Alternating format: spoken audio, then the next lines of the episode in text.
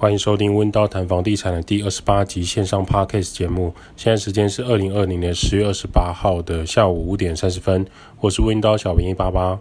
温刀谈房地产跟节目主要讲解每个人都需要居住的地方。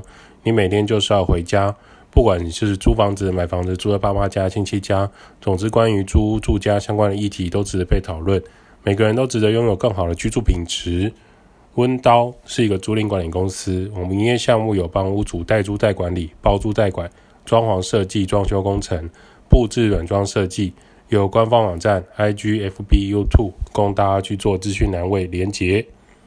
上一集我们提到租屋一些须知，比如说学生租套房要知道的事情，找出租的房屋，问同学租屋的经验，约碰面地点、钥匙问题、停车位。学生外宿的原因到底是什么呢？那是上一节内容，在二十七集水见识念能力筛选租屋，学租屋不用怕东巴杀手第一集。有人问说，为什么是水见识念能力？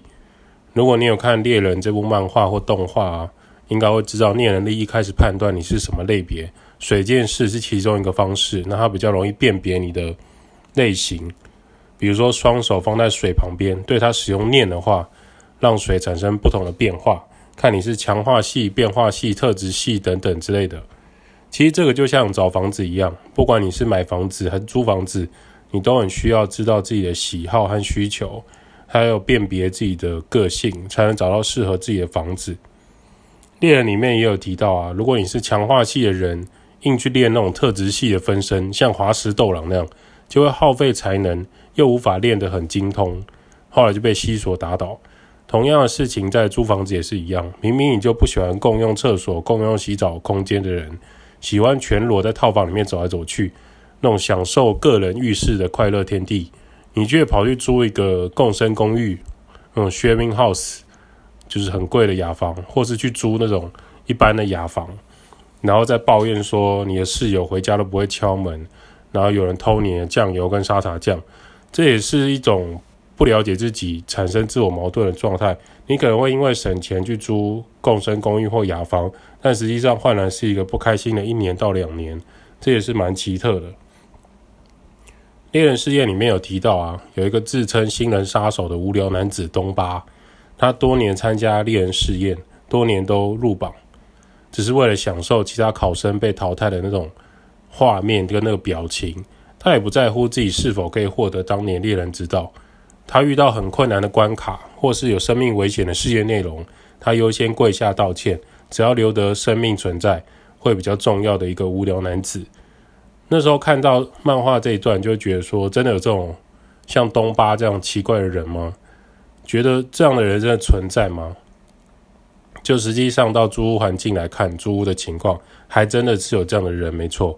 他外表看起来很。斯斯文文的男生，或是很干净乖巧的女性，租屋之后呢，入住屋内就开始搞破坏，制造脏乱，让其他邻居都无法居住下去的情况，或是经常骚扰室友，跟室友说啊不爽你就搬走啊，我又没差，我住在这边我住得很好啊之类的，房客也没有办法接受这样的情况，这种租屋杀手跟新人杀手有异曲同工之妙，让许多主管人员和房东都很头痛。因为他想要搬走，就开始闹事，也是存在的。希望说可以退押金啊，不要让房东就是说可以扣他两个月押金啊。但是他可能才入住一阵子，就开始尽量在处理这样的事情，也会让人觉得非常的头痛。你说像东巴这样的人有没有遇过坏人？一定有，但是他就求保命而已，非常没有志气的存活下去。也许他的生存生存动力。这种生存的原则也是一种才华，也不一定。就像我们刚刚提到的这种租屋杀手，这种房客，只能说他没有遇到真真正的坏人，才会这样到处乱搞。他要知道啊，这个世界除了法官、警察，还有另外一种势力是可以处理这种坏房客的。这个我们这里就不赘述了，各种新闻报道里面经常会出现，我们有机会再跟大家分享。这也是还有一种，还有一种，我们不要只讲房客。还有一种房东，自以为拥有房子就认为自己是国王，要求租管人员或者是他的中介帮他东奔西跑，好像所有事情都是别人的错，所有的任务都是别人的任务。他到处刁难这些帮他做事的人，到处刁难房客，认为我就是要租高价位啊，我房子就在忠孝敦化啊，我房子就在大安区啊，拜托，我房子仁爱路诶，你没有租到我的租金，你还敢来跟我说嘴，就会觉得别人没有做好就是别人的错之类的。这样的房东我们也是有见过。当然不是说每一个房东都是这样来筛选房客，或是在对待服务人员。可是对我们来说，我们都会戏称他是东巴，像东巴一样的房东。我们自然未来你就不会想要跟东巴一对，你也不会跟东巴有更多的往来。好了，回到租屋的这种秋冬旺季，这是一个很好搬家的月份。假设你今天已经找到不错的房子，前往看屋还可以注意哪一些事情呢？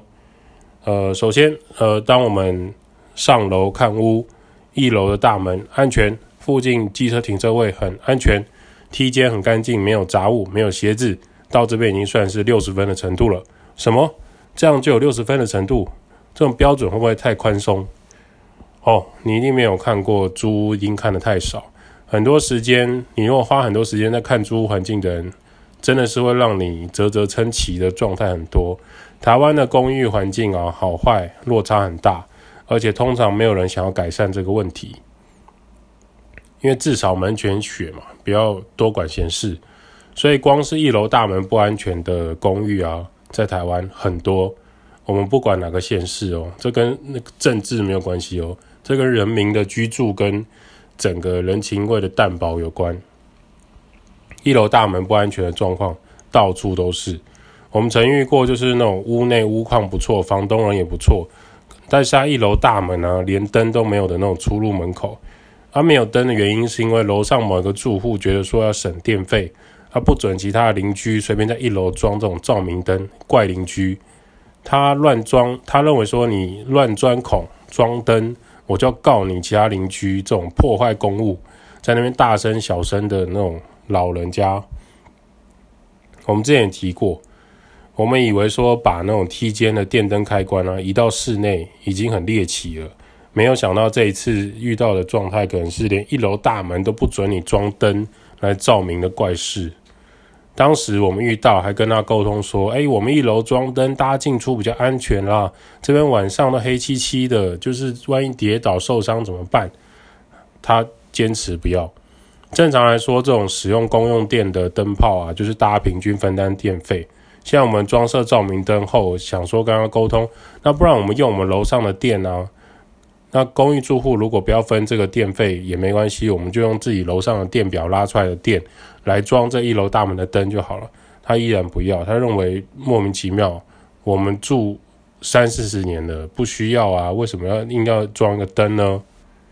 真的是很想要给他一拳，给这种邻居态度矫正一下。不过后来我们没这么做，只是心里这么想。我们只好请住户就进出这个大门的时候，先用手电筒照，避免就是一楼呃门槛啊，或者说一楼的进出会有危险。那怎么办呢？有人邻居就坚持不给我们水电师傅装灯呢。那原因我们到至今为止我们都不能理解。台湾公寓还有一个问题，就是梯间的味道，梯间的气味，smell is not good，非常难控制。电梯大楼啊，可能还有人定期清洁、打扫、维护。这种公寓楼梯的梯间呢，很常发现气味很诡异，尤其是台湾的气候潮湿。假设有人今天住户倒垃圾，或者是说他不晓得滴出什么样的液体，然后等到它干掉，然后等到它整个散发出味道的时候，Oh my God！一楼转角处经常就是一股霉味。你要说闻起来有点像尿骚味，我也信。打开一楼红色铁门，很常觉得自己是不是经过亚马逊丛林那样的潮湿的状态。Jungle。现在有些人听到公寓的梯间，他们就不想租了，并不是觉得爬楼梯很辛苦，而是台湾很多公用梯间的维护状况真的很糟糕，又没有人愿意拿钱出来处理，甚至有人拿钱出来处理，也会被其他邻居靠背。那你觉得会有人想要主动出头吗？这种棒打出头鸟。台湾很常见，就是发现问题就解决发现问题的那个人就没问题了。所以好，所以我们才会说，当你进入公寓啊，有一些公寓的公共区域如果维护很好的，真的是很值得，很很感动，已经六十分了。那有一些老屋改造，它会有放电梯的啊。如果你今天搭电梯到顶楼，电梯明明到了顶楼，出了电梯门之后，还要再走一层楼才能到达你的租屋处，你这时候就要留意，你的租屋处可能是顶楼加盖，不是绝对。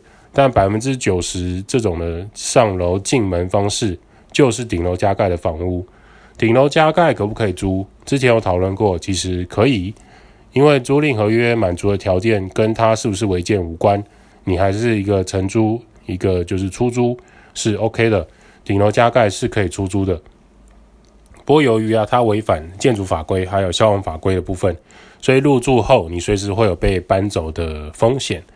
如果你个人行李不多，你可能只是在外念书，比如交换语言学校之类的外籍学生，你不怕搬家，你喜欢宽敞的露台可以烤肉或者是喝酒聊天，或是一层一户的人，就可以考虑这种顶加的顶楼租屋空间。有一些房东顶加可能会弄成两房一厅啊，或是一间大套房的状态，可能屋内很漂亮啊，很宽敞，非常有乡村工业风格。以现在台湾居住来说，算是非常宽敞了。或是挑高，但就是它住起来就不太安全了，就是因为你随时有可能，现在目前就即报即拆，万一有人检举，有邻居眼红检举你的住处，他觉得你住得太爽，他要检举你，你就有搬家的可能。那有一些顶楼加盖呢，是早期建商他一起在盖房子的时候一起规划的，当他拿到大楼的使用执照以后，才二度施工完成的顶楼加盖。这种二度把顶楼加工完成的，通常会发生在一整排公寓啊、国宅啊，他们顶楼都有长得一模一样的顶楼使用空间，使用的建材跟瓷砖从一楼到顶楼都长得一样。这种特殊的顶楼加盖在台湾也是蛮常见的，尤其有些老房子，因为早期并没有这种顶楼加盖是违建的观念，所以它会以呃最高楼层的屋主比较起来，那种自己搭建的顶加空间来的完善。水泥砖墙跟窗户也相对比较安全，不过这些顶楼加盖的建筑啊，在现代，在今年二零二零年来说，不代表它就是违法，或不代表它是合法，它只能说，呃，它是缓拆的空间啊。对政府监管处来说，它就是缓拆的空间，因为讲坦白的，政府监管处单位没有那么多人力。处理这么多要需要拆除的案件，简单来说就是政府知道有很多顶加跟违建，他们也都知道。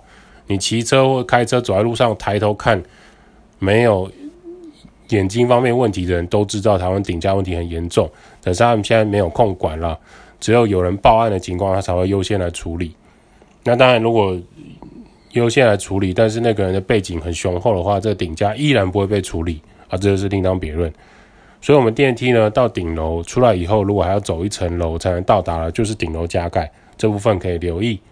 当你走入屋内公共空间，例如说你的套房的走廊，或者是洗衣机、晒衣场、垃圾集中处理处，那这些地方的干净程度，或者是灯泡的完整程度，都可以观察到这个房东或是租赁管理人员的积极程度。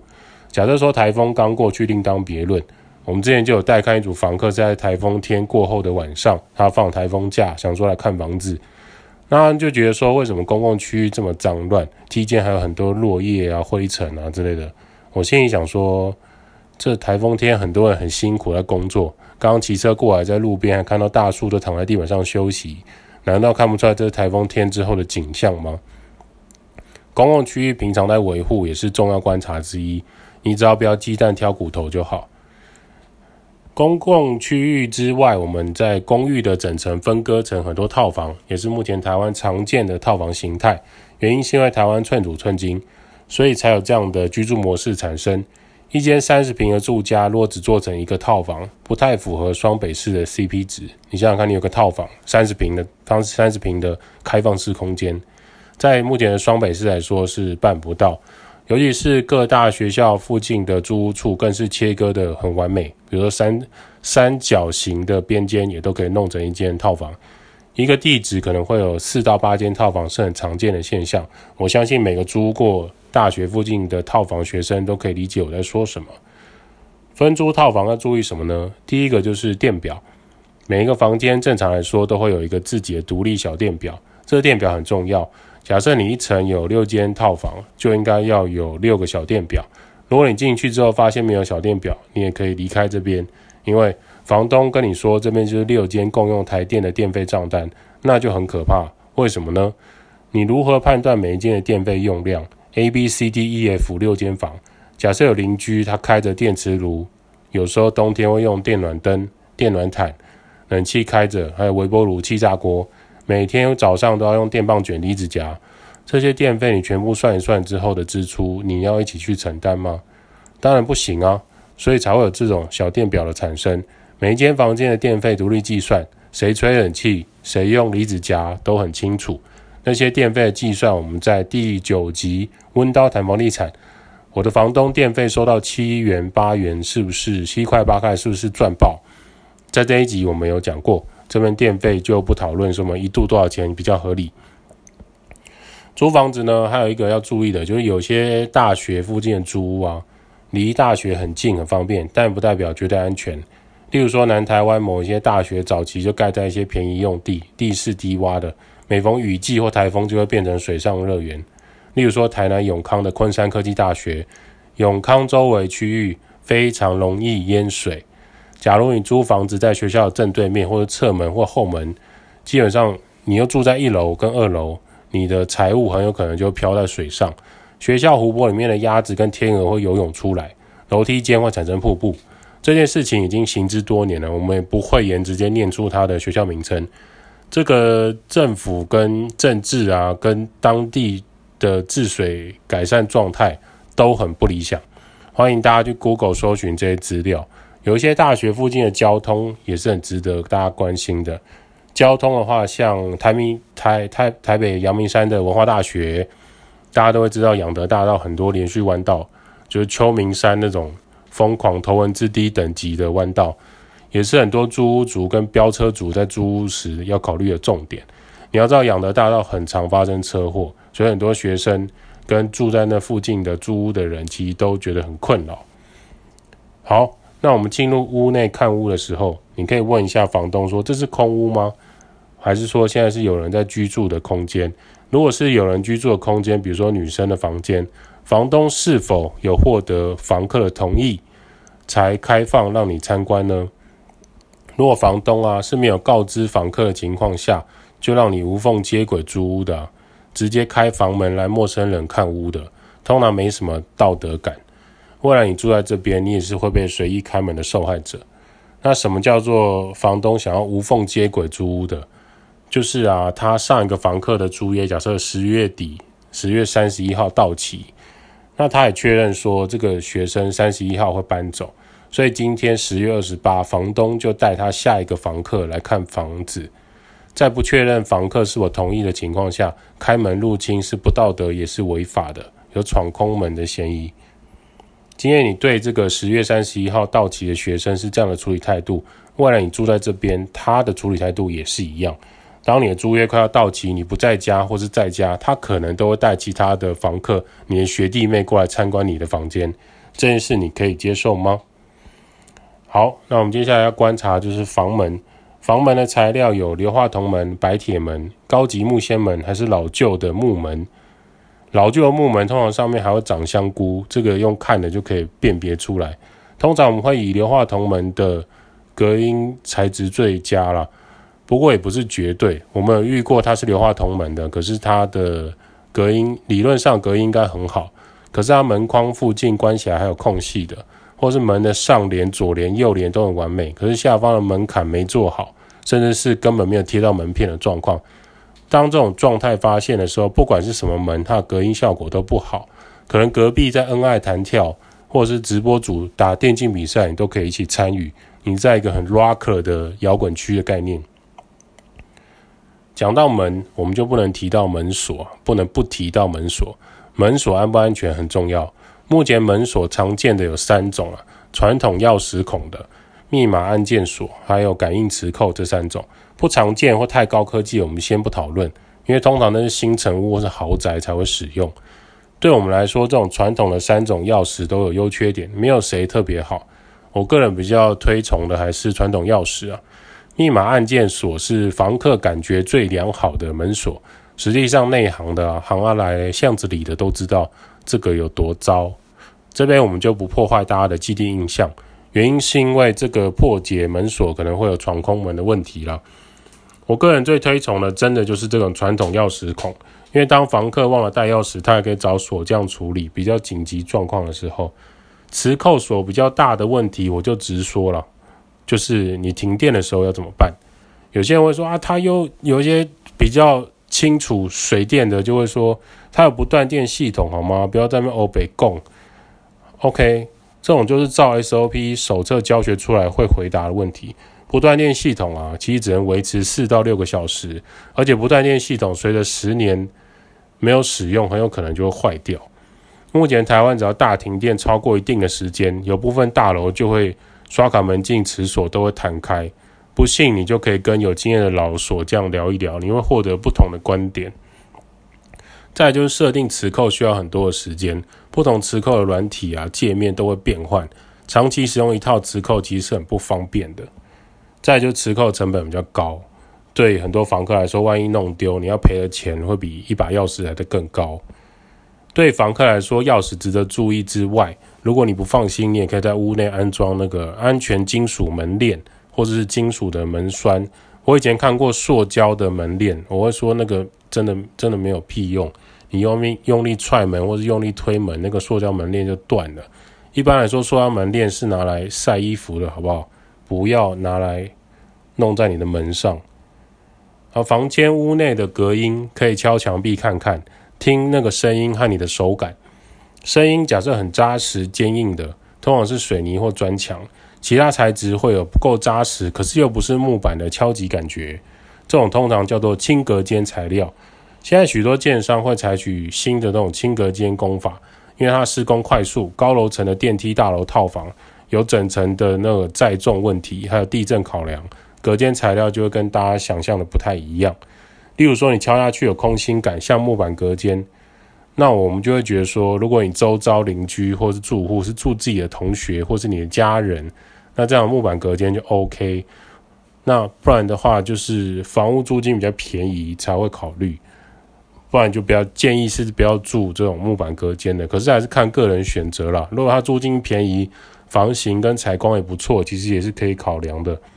有一些人会有轻隔间，就一定是不好的这种想法，就是木板隔间。其实这个观念需要厘清啊，有一些轻隔间不代表就是木板隔间，有兴趣的可以查询轻隔间。现在很多建筑材料在台湾其实日新月异，有越来越多可以代替砖头的材料，它不止防火隔音，还可以轻量化，这样的材质也是很被推崇的。判断有没有隔音效果啊，其实可以从呃水泥砖墙大于其他材质的轻隔间，大于木板隔间。先以这种标准来判断租屋就比较没问题。不过所谓的进步，就是现在看起来是正确答案的方式，再过十年或二十年，可能就不是最好的选择。例如说，二十年前的网络啊和 WiFi 并不是台湾租屋或买房子在意的一个话题。现在也没有附网络连线的功能的租屋，基本上就像还要你去河边洗衣服一样的稀有，是很难想象的。接着你可以检查，就是屋内的这个墙壁是否有油漆脱落，还有脱屑的状况，有没有壁癌霉菌的墙面，有些直接可以看到水滴下来的痕迹。我之前遇过一个同学问我说，怎么判断那个墙面的状态？我就说，如果你怎么看这个墙面都很不舒服，表面崎岖不平又湿湿软软的，就避开这个租屋吧。房子很多，还可以再挑。这样的判断比较快速，不是绝对，可是可以避开这种潮湿的屋内环境。潮湿的屋内环境通常源自于房东没办法或不想处理邻居楼上的漏水，或者是外墙渗漏水太严重。这时候你住在里面就影响到身体健康。当你触碰到这种油漆凸起的部分啊，就会脱屑跟那个掉落的话，你入住进去，你就有扫不完的油漆屑屑。不只看得见，还扫得起来。那当看不见的怎么办？看不见的颗粒小于 PM 二点五，就会飘散在你的室内。你过敏的人效果提升两倍，保证鼻水直流停不下来。卫生纸减量 double。这边也要跟所有的听众说啊，就是台湾的雨季很潮湿。如果你个人不在家里出门上班的时候，或是上课，或者是你宅在家里追剧打电动，尤其是天气比较凉冷的时候，不要全部的窗户都关起来，至少要留一点缝。最严重的情况就是气密窗太过厉害，太过气密了，室内空间不流通，你内外的温度跟湿度不同的时候，很容易让屋内潮湿发霉。过于潮湿的室内，像你的皮件、饰品、耳环、包包、衣柜、衣服、鞋子啊，都很容易发霉。严重的话，像窗帘、细粒康的接缝、枕头、床垫或壁纸都会发霉。这种情况，当你搬走的时候，这种因为人为不开窗户的事件，房东和主管人员是可以扣除你的押金的。因为人为的关系不开窗，会让屋内大量的发霉、潮湿、损毁。这不是天灾，是人祸。我们有机会再讲这种漏水事件啊。台湾许多老公寓的漏水事件已经是世界奇观了，值得大家去思考为什么会这样子。我们今天有看到一篇新闻，是有人讲到说，觉得租屋很烦，想要买一间房子，自己想要怎么做就怎么改房子这样子。今年二零二零年的预售屋和新成屋在台湾的成交量是大幅提升很多，除了台商回流之外，还有许多年轻人冲动买房。也是很值得关注的指标新闻，尤其是自媒体当道，很多收入提高的年轻人就急着买房。新闻是说呢，买房你要负担你自己多少房贷来做判断呢？多数房多数的民众就是准备一些自备款，购屋之后最担心的就是能不能付得起房贷，会不会沦离沦为房屋的奴隶之类的。我们计算房贷啊，需要搞清楚每月的负担费用。像你的月收入、利率、房贷成数、贷款期数、房贷负担比，都是一个关键名词，需要搞清楚。这边列出一个看法啦。以我个人来看的话，如果你月收入有六万，最适合房贷的总额就是四百八十万。如果你的双薪夫妻的月收入是十二万的话，你最适合房贷总额就是九百六十万。把收入乘以八十倍，就是可以接受的房贷总额。四百八十万的房贷，假设用利率两趴，二十年本金和利息摊提，一个月大概是两万两千元左右。以六万块六万块收入来说，不太可能六万块都拿来吃饭，也不太可能六万块都拿来付房贷。四百八十万的房贷，每个月还两万二，差不多是三分之一的月收入，还在可以接受的范围。有些人会觉得这样的计算是不是太保守？四百八十万的房贷是能买到什么房子？可是考量到贷款成数啊。你更要注意的事情是，你需要自备头期款，你还有税费、中介费、装潢费、家具家电购买的费用都还没有算进去。如果你个人付房贷，或是夫妻双人共同还款，这种房贷负担条件当然就不一样。可是你要想一个很重要的事情是，当你以二十年来计算，部分金融银行机构啊有推出三十年或四十年的轻松还款专案，可是。你贷款时如果已经四十岁、五十岁才买房子，你的贷款期拉长不见得是好事。银行看你的年纪很高，随时都会躺进棺材，他就不会贷款给你三十年或四十年期的房贷。再来就是说，四十岁加三十年已经七十岁了，等到你七十岁还在还房贷，完全没有生活品质，也不可以退休，这是一个相当危险的状况。所以呢，买房租屋的判断还是要理性跟回归实际计算会比较好。你不能年轻的时候硬着头皮买一间，月支出这么高，你一旦二十年或三十年中间有一个月、有一年是缴不出来的情况下，你的房子就会被法拍，还会间接影响到你的信用。这样子房子绑架到你中年跟老年，真的划算吗？值得大家去做想一下。回到租屋处。这边来跟大家讨论平数，房间的平数到底有多大？一平要怎么判断呢？这边许多人去做测试时，就会发现人们对于平数的判断是很不准确的，个人的感觉和实际的科学丈量会落差很多。一般来说，双北市出租套房大概四到七平是很常见的尺寸，含卫浴跟厕所可以洗澡的地方。假设八到十二平以上，可能会弄成一房一厅。或者是两房一厅，算比较小的小两房也是有，但十二平通常一房一厅的大套房算是舒适的。三点五平以下的套房就非常的拥挤，虽然不到香港的鸟笼程度或是东京的胶囊旅馆，可是三点五平以下的套房真的是容易，你只要脚的小指头踢到就会醒过来，尤其是冬天的小指头，你只要踢到一次，整个人就嗯，脏话骂不停。首先，坪数是怎么来的？坪数据说来自于江户时代，一坪的面积等于两块标准榻榻米。日本人对于这种叠席，也就是榻榻米的严格规定，他们两块合起来就是一个边长六日尺乘就六乘六的正方形，称为一坪。目前全世界只有台湾、部分日本、部分韩国在使用坪数为单位，大部分的国家都是使用平方公尺来计算，呃，空间大小。所以台湾的一坪也算是很神奇。台湾的一坪大约是一百八十乘一百八十公分。那我们台湾目前使用的标准双人床是一百八十八公分乘一百五十公分，再大一点点。所以当你想要目测这个房间的地板面积，你可以用可以塞几张双人床来做估计。台湾建商或是买房子最大的问题在于购买公设和虚平，在租房子来说也是如此。这一点还是要回到现场评估你的室内空间是不是够你使用，会比这些数字准不准确来的重要。例如说，假设写十平，可是你东西超多，你有三十双鞋，你需要两个衣柜，还有两个两个鞋柜都不够，这样的空间就会有很大了的状态是拿来囤东西，你的室内空间就不太够。十平你要放鞋子和两个大衣柜，可能空间就占据很多。当然，如果你进入啊，你发现我一张双人床之外就已经放不下其他的双人床了。这样的空间也可能未必太过拥挤，呃，楼中楼另当别论，因为你挑高就不一样。可是假设这样的房子又没有窗户，你真的是把自己关在一个水泥方块里面，是在做中部重吗？